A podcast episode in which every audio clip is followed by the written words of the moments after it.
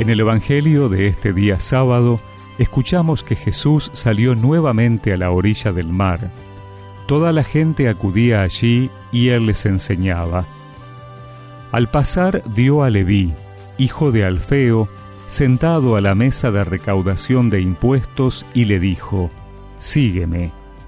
Él se levantó y lo siguió. Mientras Jesús estaba comiendo en su casa, muchos publicanos y pecadores se sentaron a comer con él y sus discípulos, porque eran muchos los que los seguían. Los escribas del grupo de los fariseos, al ver que comía con pecadores y publicanos, decían a los discípulos, ¿por qué come con publicanos y pecadores? Jesús, que había oído, les dijo, No son los sanos los que tienen necesidad del médico, sino los enfermos. Yo no he venido a llamar a los justos, sino a los pecadores.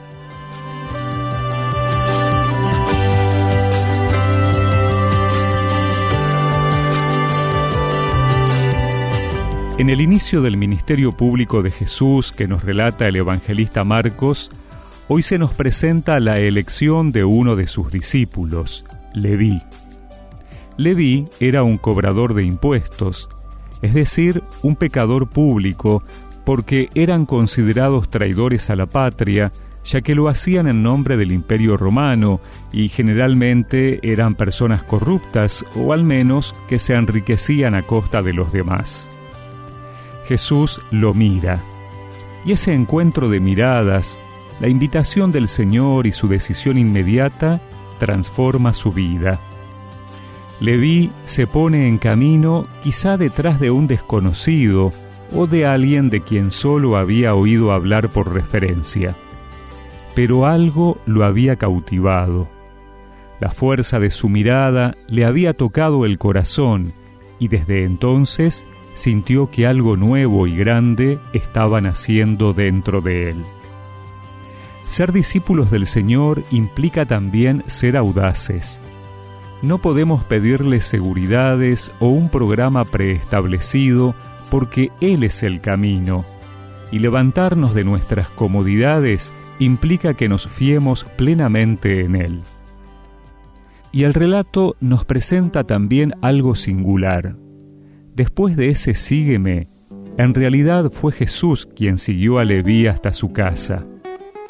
Jesús nos llama para que lo dejemos entrar en nuestras vidas con todo lo que somos, incluso con nuestras amistades, aunque ellas no sean perfectas.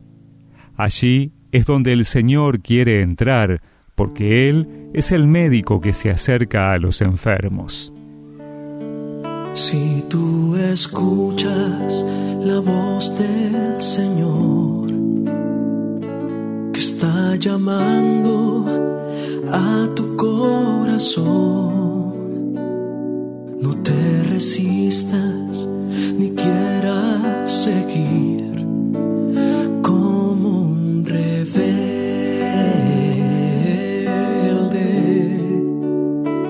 porque Él está esperando a la puerta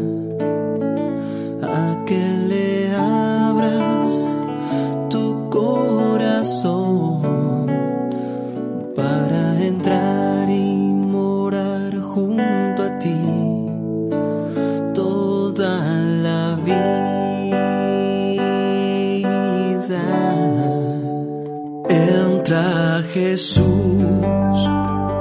toma mi ser, toma mi vida, que es para ti.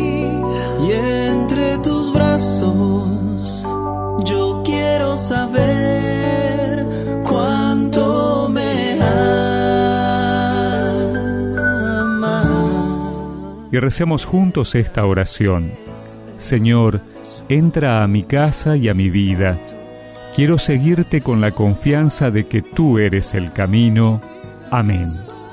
Y que la bendición de Dios Todopoderoso, del Padre, del Hijo y del Espíritu Santo los acompañe siempre.